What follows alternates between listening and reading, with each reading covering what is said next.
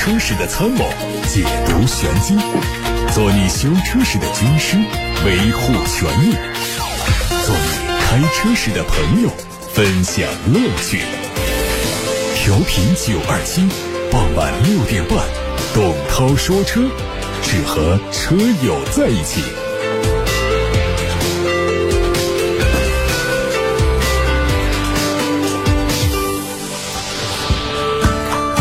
欢迎大家收听今天的董涛说车节目。我们首先呢要跟大家宣传一下问题车展，现在正在开启报名通道，征集大家的汽车消费维权新闻线索，发动更多的车友带着你的问题车到三月十五号这一天的问题车展的现场来。这届问题车展是由楚天交通广播、湖北新闻、湖北发布、楚天都市报、极目新闻等媒体共同主办的，武汉市消费者协会、湖北维利律师事务所协办，楚天交广传媒承办，十多个省。及强势音视频融媒平台将于三月十五号的上午十点到十一点半，对本届问题车展现场实况做同步直播。直播的平台包括调频九二七的电波，也包括楚天交通广播的官方抖音号、视频号，湖北新闻的官方抖音号、视频号，湖北发布的官方抖音号、视频号，极目新闻的抖音号、视频号，极目新闻的 APP 以及长江云、九头鸟 FM 等等。各位记住我们的维权热线零二七八六八六六六六六，把你的问题车拿出来给大家看一看。问题车指的是在诚信、在产品质量以及在其他各个领域跟车辆相关的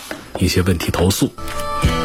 另外呢，还要跟大家说一个启动的项目，就是新一届的柠檬车大选即日起正式开启车主的投票通道。投票的通道在哪里呢？可以通过董涛说车今天早上八点四十分发布的微信公众号的头条文章“二零二三第四届中国柠檬车大选正式启动”这条图文，在图文里面呢是有一个大大的二维码的图标，长按这个二维码就可以进入到投票的通道当中。今年。柠檬车大选的全新主题是投诉，也是对市场的爱护。过去这一年，哪些车型较多被车主投诉，并且在专业汽车媒体人的笔记上被画上重点呢？今年的柠檬车大选的榜单将会给出一个答案。柠檬车大选呢是由中国汽车名嘴联盟发起的，每年的三月十五号经评选揭晓十款柠檬车。柠檬车是什么意思呢？它比喻的是相对较多存在质量问题、服务问题、诚信问题，像柠檬一样，外表光鲜，但是滋味酸涩的问题车，我们也可以把咱们的柠檬车大选呢，把它做一个比喻，就好比是汽车界的金酸梅奖。今天正式启动了全国车友的海选投票通道。柠檬车指的是问题车，再一次的强调一下，大家在投票的时候千万不要搞错了，把喜欢的车给选进去了啊！柠檬车大选的投票通道。可以通过董涛说车微信公众号今天早上发布的头条文章，文章里头呢有一个海报，里头有二维码，在微信平台长按这个二维码就可以进入到数字化的投票通道。好，还有一点时间呢，我们来关注一下今天的汽车资讯。在即将举办的特斯拉投资者活动日的前夕，一组疑似特斯拉全新入门级车的谍照在网上引发热议。根据此前曝光的消息，这款全新入门车的生产成本只需要 Model 3的一半，估计售价应该是在二十万元以内。谍照中的新车覆盖着大面积的伪装，前脸位置可以明显看到采用了特斯拉标志性的封闭式的前杠，而且这个车用的是两厢的设计，但是有大量的黑色的塑料件做装饰，包括镀。各的门窗装饰条、溜背的车身造型，还有左后翼子板处的燃油加注口，都跟马自达的 CX 三零高度相似。可能是在车身方面呢，故意做了套壳的处理来迷惑观众。目前这款车的真正的身份呢还不能揭晓，也不排除是民间的爆改作品，或者是特斯拉官方故意放出来的烟雾弹。我们从相关渠道获得了比亚迪2023款汉 EV 的商家预扣提车价，五款配置的价格区间是从二十二万五到三。十一万五，相比现款官方指导价，最高上调了两万四千多。商家预扣提车价可以理解为经销商的提车价。等到新车上市之后呢，厂家将会对已经扣款的订单进行多退少补的款项调整。上汽大众的新款途岳迎来了中期改款，将在三月一号开启预售。在外观变化上，前格栅调整成了网状，并且换上了双层的矩阵式的 LED 大灯，有一种小途昂的感觉。车尾最大的变化是采用了贯穿式的灯组，新增的皓月黑外观套件提升了它的个性化属性。宝马近期还发布了新款宝马 X5M、X6M 的车型官图，估计四月份开始生产并且发布。外观方面，类似 M4 的横向格栅出现在两款车的前脸上，灯组的内部也换上了全新的设计，两条折线样式的日间行车灯让车头看起来更加饱满。更夸张的底部扩散器和双边四处的排气布局，让他们的战斗力显得十足。各位刚才听到的是汽车资讯，现在开始回答大家的选车用车问题。后台问国产的油电混合动力车型，希望推荐两款，你也没说个价格，建议你这样的啊，如果是看合资的话呢，还是本田、丰田的四 S 店去找一找。第二个，如果说是我们讲现在的主流的销量比较大的，你去看比亚迪家的这个油电混动的产品，从 SUV 到轿车，从低端到高端都是产品线比较全面的。下面那个问题说，涛哥好，上次关于未来丈母娘买车的问题呢，我给女朋友听了，她很满意，更加支持我听涛哥节目了。前两个星期呢，我去上海最大的二手车市场逛了一逛，车商都说自己的车没问题，但网上都说二手车很坑，凭我的能力估计是不吃药很困难。我是不是应该找个专业的第三方公司来鉴定？这样是不是就保险了？想听听涛哥聊一聊关于淘二手车的话题。这确实哪个车商会说自己的车有问题呢？我们不能保证每一台车都有问题，但是我们更不能肯定的说每台车都没有问题。网上说二手车很坑，这确实是有一些出处，就是真正。摆在展厅里面在卖的这些二手车啊，你想说我捡到一个便宜、特别的划算，它车况又好，车龄又短，车貌又新，价格又便宜，别人都没发现，就我这儿碰上了，我这捡到了，这个概率啊，我觉得那可能有吧。但是这概率是极低极低，我们几乎就不要抱这样的期望。就是你到那个市场上去的话呢，你就指望说正常价格买到一个正常的一个车就可以了。你千万不要说我能够买到一个特别划算的一个二手车，这样的概率应该是不具备的。就是我们正常去能够不被坑，不买到火烧车、事故车、调表车，价格上呢。不比别人的贵太多，然后这个车型呢又是我喜欢的，比方说我想一个宝马五系啊，或者说我想一个大众的途观，它刚刚好，车不是太旧，然后价格在我承受的范围之内，这是一个正常的交易价格，就按照这样的心态去选车的话呢，可能最后就不容易失望。但是在这种情况下，我仍然认为这当中还是有很大的概率，就是你踩到坑，因为它这个概率会比较高。我们不是说这所有的车都有问题啊，但是它如果说极少极少量的车有问题的话呢，那我们踩到坑的风险。就小一些，正是因为市面上如果说真的车况特别好的呢，可能它不到展厅来，前面它都被消化掉了。那么在展厅来的，还是有一小部分车呢，是有一些调了表的呀，或者说事故掩盖着呀。那我们二手车经销商谁能拍胸说，我过去的二零二二年？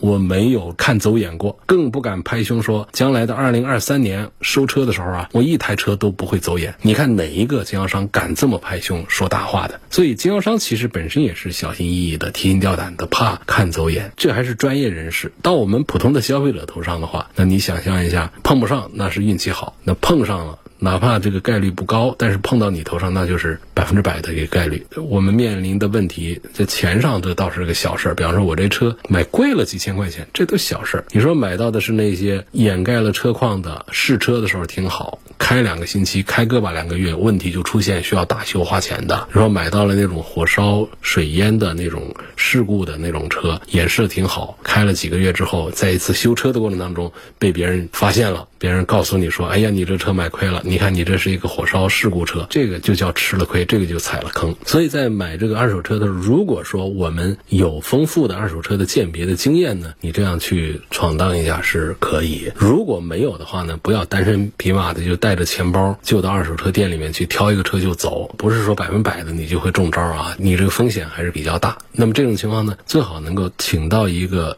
对车稍微了解一点的熟手跟你一块儿去看，然后呢多看多比较，不。仅仅是从车，也要从销售人员的言谈举止当中来看这个诚信度，也要从这个店的口碑各方面来评价你这一起交易的风险。那如果说我们能够找到比较负责任的第三方机构啊，来跟我们拍胸担保，那这当然是更好，因为有很多的市场呢，它是为了解决我们的消费者的这种信任危机的问题，跟外面的一些这个机构做了合作，付了一些费用，或者是让我们消费者来付费用，提供这相关的一些咨询的一些鉴定的服务，来确保我们买到的每一台车它都不出这些问题。这样的机构呢，我们只好信任他们，因为我们没有比这更好的方案了。说这个方案是不是可以解决百分之百的问题，确保我们买到车一点毛病没有，然后一个坑都不踩，一点亏都不吃？我觉得也难以保证，只能说这是目前我们能够找到的最佳的解决方案了。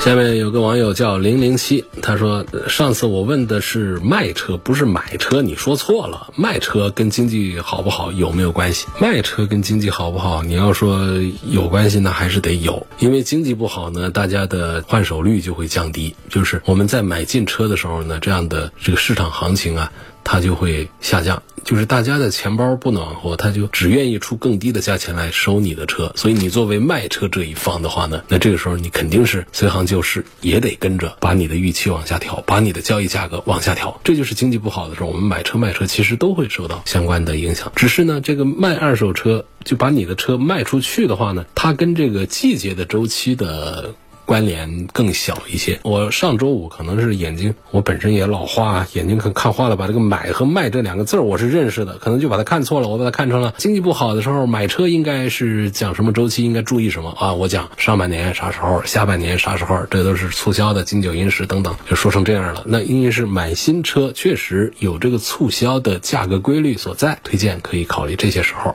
能够捡到性价比更好的产品。但是卖车实际上跟这个季节的关联都不大，卖车一。一年四季都差不多的一个水平。晴空万里给我留言，他说想反馈一下用车的感受啊，买了一辆日产劲客的二手车，是二零一七款的创享版自动挡，六万二买的，我已经开了两个多月，开了五千多公里，感觉这个车各方面都特别不错，省油省心，五毛钱一公里，隔音也很好。祝贺，恭喜买二手车没有踩坑啊！问主持人好。请问降价六万的丰田 BZ4X 值得买吗？六幺五续航有多少？就是日系车呢，就前期呢一直是在纯电动这一块呢漫不经心。我觉得这个词还是用的比较准确。就在别家都在发力做纯电动车的时候，这个日系的几个品牌啊，他们都喜欢研究什么氢能源呐，在那上面发力。那实在是挨不过去的时候，他就把这个轻混这些把它给当个事儿来弄。就是在电动这个事儿上呢，一直就其实是用心的程度它是不大。够的，所以呢，推出的这个产品的话呢，它就是广丰这推的这第二个产品呢，它在投入的诚意上还是做的比较足。你看现在，我不知道是不是有这么高的优惠啊？我不清楚，降价真达到这样的程度？我的印象应该是两三万块钱的一个降价的幅度。然后一个纯电动的，号称有六百多公里的续航的，也就是在二十万的这么一个价格，我觉得这个价格水平还是挺不错的，还是值得考虑看一下。我看到一个这样的问题啊，说分析一下两个车哪个更具有性价比？一个是小鹏 G9，一个是理想 L8。理想 L8 一个月卖万把台，小鹏 G9 上市以来这个销量就一直是很差，数字我不记得了，应该是从几百台，好的时候就千把两千台，就这样的一个水平。所以显然呢，我们的消费者是用订单投了票，大家还是一致认可理想 L8 的性价比比小鹏 G9 要更好一些。实际上他们两个的打的这个路数啊都不一样。我们都知道理想他们。他们家主要是做的增程式的产品，这个 L 八呢，它的定位就是那种奶爸车型，做的温馨舒适，各种配置超级高。然后在动力单元呢，它做的简单一点，就是搞了一个增程器，做了一个增程式的动力单元。然后开这个车的人呢，就享受到它的舒适，享受到它的配置之后，其实很大程度上在忽略这个车在动力这个单元方面的一些技术水平。那么不同路数的小鹏的 G 九呢，它更加注重的是底盘的行驶的表现。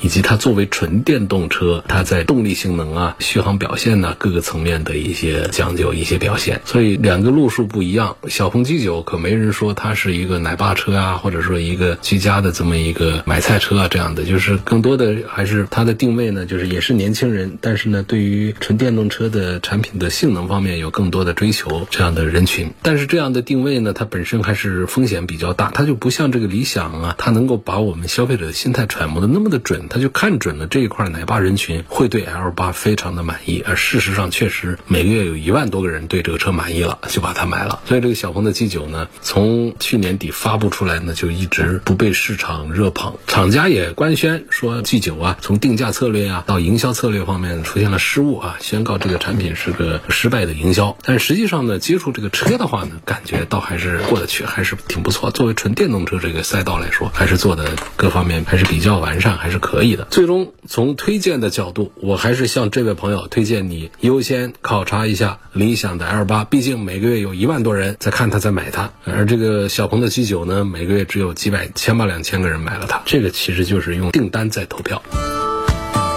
我们看后台有个朋友说，目前开的是东风日产的骐达，开了快十年了，故障率很低，非常好开，也非常好停。想问日常通勤二十万元左右油电混合动力的车有什么推荐的？基本都是市区用，周末家里人出行也适合我目前的驾驶习惯的。就是你开惯了像东风日产骐达的这种产品的话呢，我觉得你还是在日系车里面找产品，它更更符合你的驾驶习惯。比方说二十万左右油电混合动力的车，要么就看丰田的凯美瑞，要么就看本田的雅阁，他们。的混合动力都是这样的价位，二十万左右，应该会让你满意。比亚迪的海豚值得买吗？有没有差不多价格推荐？我觉得，如果说你买精致的小型的纯电动车的话呢，确实，目前比亚迪海豚呢，就是第一，它在颜值上，我认为是十万出头的产品当中，颜值上是最好的，真是里外做的都是非常的漂亮。第二个就是比亚迪的纯电动，这大家都知道，在行业里面目前还是跑在前头的。你要是在讲其他的十一二万，可能有。有些车会比它大一些，但是做的呀、配置啊、电动这方面呢，它都不如这个海豚了。所以我还是赞成在十万出头，你去看比亚迪的海豚的。刚才有朋友问比亚迪唐 DM-i 推荐买哪个配置？那么这个 DM-i 呢，就是插混的意思了。DMP 也是插混，但是那个呢，它就价格上卖的要更贵一些了。就讲这个 DM-i 呢，三个配置呢，它有两个是一百一十二公里的纯电续航，还有一个是两百五十二公里的纯电续航。我觉得这个其实你都到二十八万了，你去买 DM-i 的高配的长续航，那这个时候我就不如去买它一个纯电动的算了。纯电动的 EV 版的唐就是六百公里，也是这个价格，也是二十八万多。所以从这插混的可油可电，我们实际上呢没必要追求那么大的续航里程，就是一百多公里的纯电的续航已经足够我们日常使用的时候这种可油可电的用车场景了。而其他的像还有一个配置呢，就比它贵个不到两万块钱，它多的那几样配置啊，其实也是不值一提。什么车内的氛围灯啊，什么更大的一块屏啊，这一块怎么加起来会有两万块钱呢？人你要讲性价比的话，我就推荐它的这个二十万九千八的那个尊贵型。就说这个舒适上能够再满足一点的话呢，加个两万块钱不到。一万大几千块钱买它的尊荣型，说现在汽车产业的技术这么发达，想找个问题车是不是很难呢？尤其像这种车身开裂的、刹车漏油的、转向失灵的这种特大问题更难，是不是这样？我说的是新车，可不是二手车。你说现在找个问题车是不是很难？就目前我们第四届问题车展的招募的情况来看的话呢，好像是比以前要少一些这种极端的情况。你讲这个车身开裂、刹车漏油、转向失灵啊，前些年呢，我们搞这个问题车展呢，包括搞三幺五的维权活动的时候啊，一来一大排，全是这种案例。这就是随着第一个就是我们厂家的汽车的制造水平和质量控制工艺，相对于过去呢是有了很大的提升。第二点呢，就是我们国家的三包法规这方面，相对于之前呢，像去年做了一版修正，包括我们消费者的维权意识高涨之后呢，这各方面都推动了一些问。题的早期的一些解决，所以说确实是现在消费的环境呢，相比过去是越来越好，我们产品的质量也是越来越高，我们车企的经销商的这种服务的水平也在逐步的提高，好这是我们非常愿意看到的一种现象。但是并不是说这个就特别的难，就我们现在报名的当中就有一些极端的一些例子已经出现，所以问题车展呢，我们在这儿再次的宣传一下，如果你有这些问题车，有这些疑难杂症的车，久拖不决，需要媒体。出面来推动解决的话呢，可以报名参加二零二三第四届湖北武汉问题车展。问题车展就是把问题车前期通过报道、现场通过展示放大给咱们的广大的消费者们来警示注意。在这个过程当中，它产生了舆论的压力之后呢，厂家和经销商会按照我们相关的法规来确保我们的消费者的权益，尽量的少受侵犯。这是问题车展的整个的举办的一个逻辑所在。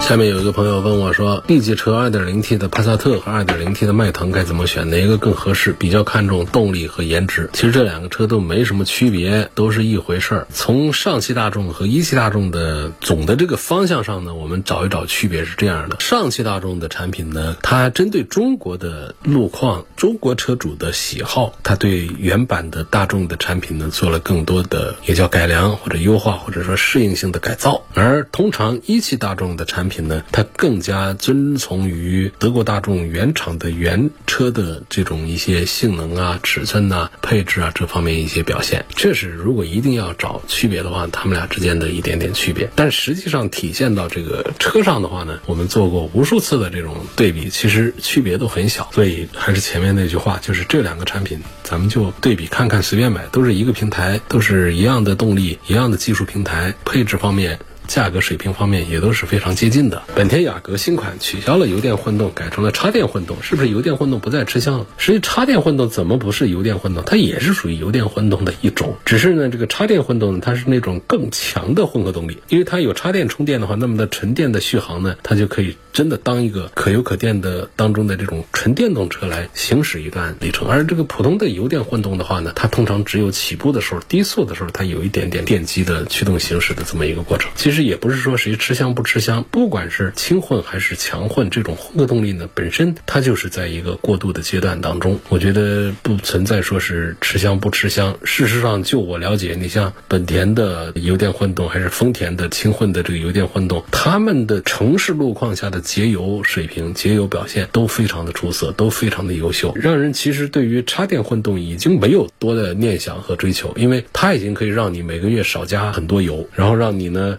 可以。可以初步的体验到纯电动车那种低速行驶的时候静谧的那种感觉了。那么改成插电混动，只是说让我们的续航表现就更加的强大一些。所以不存在说是油电混动不再吃香，只是厂家他在经营的策略上，或者说基于它的营销的需求，或者说基于它的成本的改造的，或者是零部件的存量的这样的需求，他们会做这样的一些调整。今天就说到这儿，感谢大家收听和参与每天晚上六点半到七点半直播的董涛说车。错过收听的，欢迎通过董涛说车全媒体平台收听往期节目的重播音频。他们广泛的入驻在微信公众号、微博、蜻蜓、喜马拉雅、九头鸟车架号、一车号、微信小程序、梧桐车话以及抖音等等平台上。我们明晚六点半再会。